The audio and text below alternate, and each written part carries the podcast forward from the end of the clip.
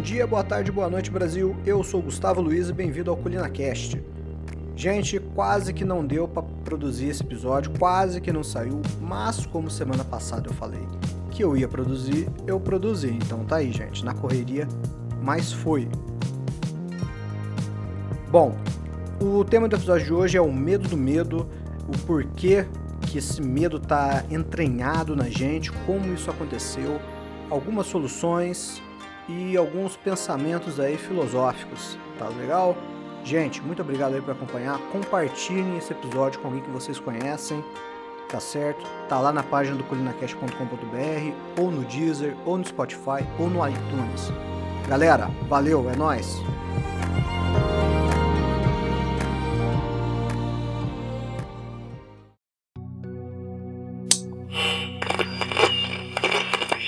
Eu estou certo, compatriotas, que em minha indução na presidência eu os endereçarei com a sinceridade e decisão que a situação atual necessita. Neste momento é necessário falar a verdade, toda a verdade, de forma sincera e corajosa. Nem há necessidade de escolhermos no combate as condições de nosso país. Esta grande nação resistirá como resistiu, vai renascer e vai progredir. Assim, antes de mais nada, deixe-me afirmar minha opinião firme, que a única coisa que nós temos que ter medo é o próprio medo, o terror irracional, injustificado, que paralisa esforços necessários para converter o recuo em avanço. Em tal espírito, na minha parte e na sua, nós enfrentamos nossas dificuldades comuns. Os preços encolheram a níveis fantásticos, aumentaram seus impostos, nossa habilidade de pagar caiu, Governos de todos os tipos enfrentaram sérias restrições de renda. Os meios de troca estão congelados no comércio. O rendimento da indústria decadente está por todos os lados. Os fazendeiros não encontram nenhum mercado para seu produto. As economias de anos de milhares de famílias estão se perdendo. Mais importante, uma multidão de cidadãos desempregados enfrenta o problema desagradável da existência e uma labuta extrema com pouco retorno. Somente um otimista insensato pode negar a realidade escuras do momento. Que você acabou de ouvir foi parte de um texto que o presidente americano Roosevelt discursou em sua posse presidencial em 1933, no meio da Grande Depressão. E é por isso que essa mensagem parece ser tão atual. Os mesmos problemas que foram enfrentados em 1933 estamos enfrentando em 2020. Desde 1929, o mundo passou por diversas crises econômicas. Vou dar aqui destaque às principais. Crise do petróleo de 1979, gerada pelo embargo da produção de petróleo pelos árabes em resposta à vitória israelense na Guerra do Yom Kippur. A Black Monday de 1987, onde houve imensas perdas no mercado financeiro pelo globo. A crise asiática de 1997 e 98, que teve início na Tailândia e se espalhou pelo globo, quase acabando com o sistema financeiro mundial. A crise de 2008, resultado da queda no mercado imobiliário americano, falindo diversos bancos no decorrer da crise. Depois de 1929, nenhuma dessas crises listadas foi tão grave como a atual. Apesar desses eventos impactar diversos setores produtivos, nenhuma delas foi capaz de paralisar a economia mundial como a atual pandemia. A crise de saúde criou uma nova crise econômica, que só pode ser comparada com a maior de todas, a Grande Depressão, que durou de 29 a 39, e é por isso que esse discurso ele parece tão atual.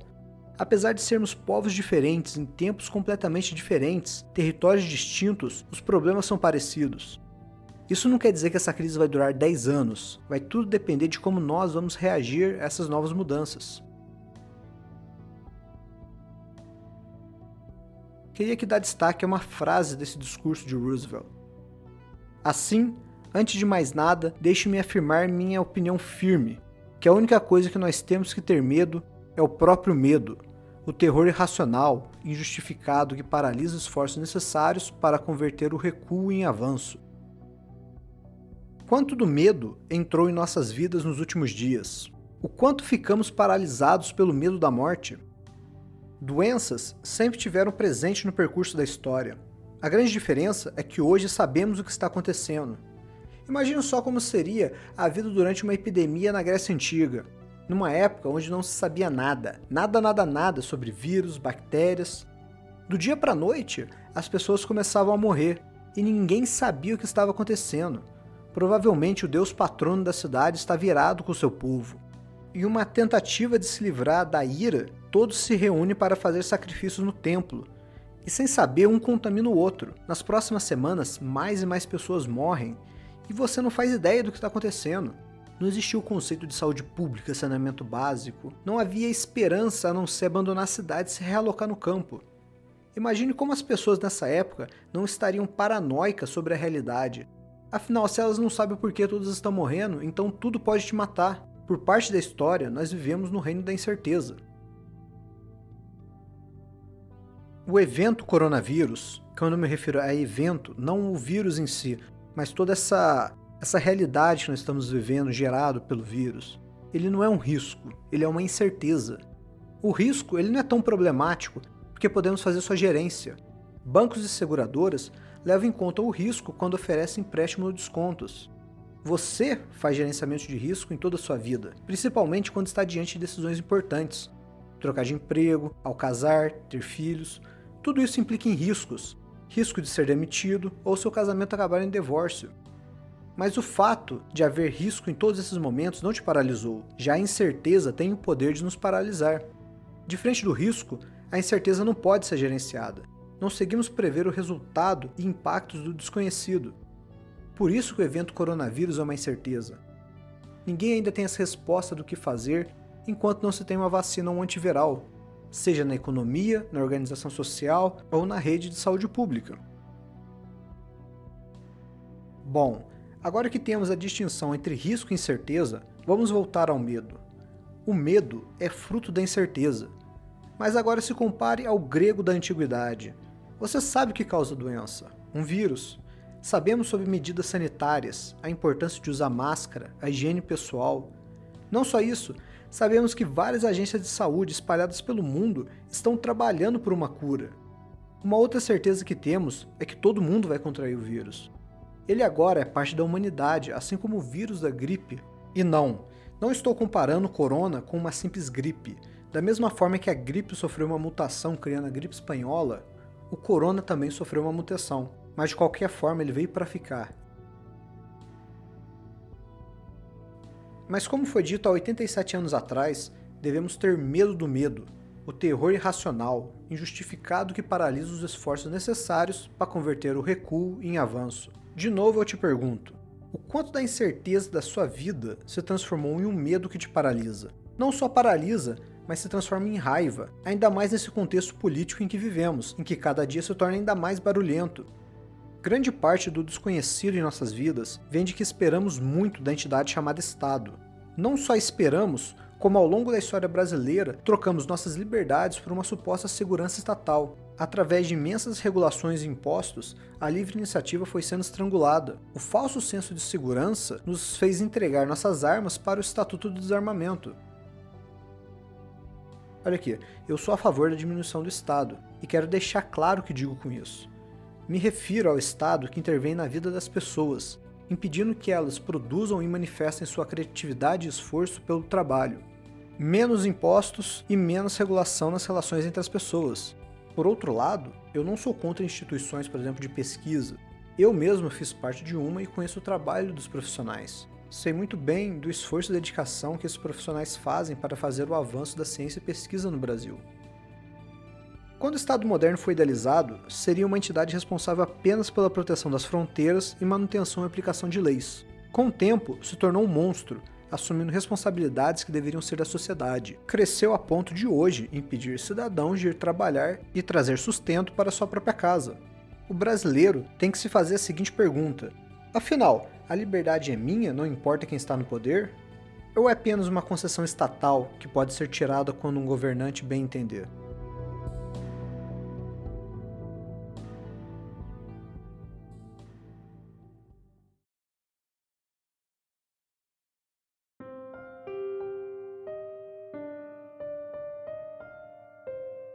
Eu acredito que a única salvação para o Brasil é o brasileiro, cada um sendo responsável pela própria vida e olhando para quem está do seu lado. Não existe uma solução que vai vir de cima. A resposta para os problemas do país está na mão de cada um que está ouvindo esse podcast. Todo mundo tem que estar olhando por soluções. E eu acho que eu estou vendo algumas e gostaria de compartilhar com vocês. Bom, vamos lá. Com o aumento do dólar, o Brasil pode se tornar uma potência no setor de tecnologia, da mesma forma que a Índia. Pensa o seguinte: com a nossa moeda desvalorizada, é muito barato prestar serviços como desenvolvimento de software para os gringos. Eu estava vendo a média de horas trabalhadas de desenvolvedor fora do Brasil. Varia ali entre uns 50 e 70 dólares. Agora, na atual situação cambial, se você oferecer sua hora de trabalho a um valor bem abaixo, digamos uns 20 dólares, você ganha na conversão 110 reais por hora trabalhada. É claro, vai haver os descontos, mas mesmo assim você ainda tem o poder de competir com indianos e chineses, que era algo que até então era impensável para nós brasileiros. Pensa bem, com 110 reais por hora, em um dia com 8 horas trabalhadas, você consegue fazer até 880 reais por dia. Vale lembrar que trabalhar de freelance é como qualquer outro trabalho.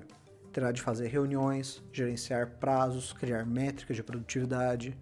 Eu sou da área de tecnologia e já te adianto, essa é uma área que você vai trabalhar muito, muitas horas extras, muitos fins de semana dedicados ao trabalho. Essa é uma rotina muito comum no ramo de tecnologia. Mas é aquilo, né? Todas as profissões têm seus altos e seus baixos. Agora você deve estar aí se perguntando, né? Certo, muito legal, muito interessante, mas e aí? Como é que eu faço para entrar em contato com esses projetos? Eu mal saio da minha cidade, quanto mais do país. Então, graças à internet, você pode fazer o cadastro em plataformas como Upwork ou Freelancer.com. Ambas são plataformas que é necessário o domínio de inglês, persistência e um marketing pessoal, afinal você vai competir com pessoas do mundo todo para conseguir um projeto. Existem outras plataformas para quem se interessa no mercado de freela, mas são brasileiras ou latino-americanas. Também possui ótimas oportunidades, basta você saber se vender. Aqui, uma outra coisa eu queria deixar bem claro. Esse é o mercado que eu estou entrando. Eu estou fechando parceria com os amigos para entrar de cabeça. Então, eu não estou falando para vocês algo que eu não estou fazendo. Geralmente, projetos de freela são nas áreas de marketing digital, design, redação, jornalismo, publicidade, mídias sociais e desenvolvimento de programação. Bom, outro setor que eu vejo possibilidades é a área de saúde preventiva. Vamos aqui cruzar duas informações e tentar projetar um futuro. A primeira, a gente já sabe que o dólar está a 5,50, ponto. Segundo, de acordo com a empresa especializada em comércio exterior, Fastcomex, em artigo publicado em dezembro do ano passado, medicamentos estão em segundo lugar no ranking dos produtos importados pelo Brasil.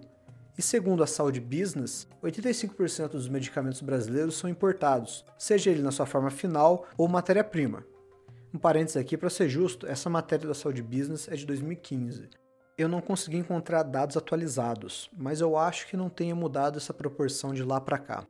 Bem, com esses dois dados em mente, o dólar alto e produtos medicinais importados, nós podemos concluir que o preço nas farmácias vão aumentar. Isso quer dizer que ficar doente vai sair muito caro, o que é uma grande oportunidade para profissionais da área de saúde oferecer seus serviços. Personagens trainers, nutricionistas, academias, enfermeiras, todas essas categorias profissionais podem utilizar da realidade atual para expandir sua atuação. Novamente, essa é uma outra área que eu estou tentando entrar, Estou trabalhando em um aplicativo para atuar nessa área. Bom, novamente eu estou falando de coisas que eu estou vivendo. Com essas informações ditas, eu não estou dizendo para você cair de cabeça nesses mercados. Estou trazendo informações para que você veja que, mesmo em meio à crise, existem certas oportunidades. Cabe agora você fazer sua lição de casa, estudar essas informações melhor e ver se faz sentido para sua vida. Deixar bem claro aqui: eu não sou seu guru. Algumas pessoas aqui pegaram a referência, viu?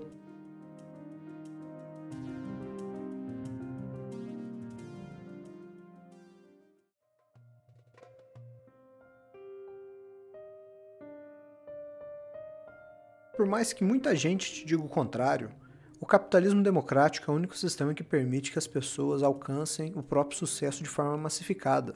Por toda a história humana, você só seria rico se fosse filho da nobreza, se matasse alguém e roubasse suas posses, ou participasse de uma guerra para pilhar vilas e aldeias. Para uma pessoa enriquecer fora desses métodos era muito difícil. Quando o capitalismo começa a se formar e se maturar no final do século XIX, surgiu a oportunidade de pessoas de classe baixa enriquecerem sem precisarem ser filhos de ricos ou cometerem crimes de guerra. O capitalismo se baseia no trabalho individual, E o segredo para o sucesso no trabalho é que ele sirva o próximo e te possibilite alcançar o próprio sucesso. Gostaria de destacar aqui a palavra próprio, ou seja, cada um vai definir o que é o seu sucesso. O que faz esse sistema funcionar é que os indivíduos olhem para o próximo e pensem: qual a melhor forma de servi-lo? Qual a melhor solução que eu posso oferecer para resolver os problemas de certas pessoas? Pense em quantos contadores não tiveram sua vida facilitada com a criação das planilhas Excel. E contadores são apenas um exemplo. Imagine quanta gente não se beneficiou da criação de computadores, quantos empregos não foram gerados a partir da introdução do computador pessoal. Com esse sentimento moral em mente, você consegue ajudar o próximo. Isso aqui não exclui a sua obrigação de ajudar as igrejas, instituições de caridades. Não vamos confundir as coisas, amigo, por favor. Voltando. Com esse sentimento moral em mente, você consegue ajudar o próximo, se sente realizado e ainda ganha um dinheiro no processo. Esse sentimento moral é na realidade a base do mercado livre. Ele é mais importante do que as leis de mercado, da logística ou da tecnologia. Sem eles, o sistema capitalista se degenera e resulta em tirania. Primeiro, a tirania do mercado e, em seguida, a tirania do Estado, nas suas formas mais conhecidas, comunismo e fascismo.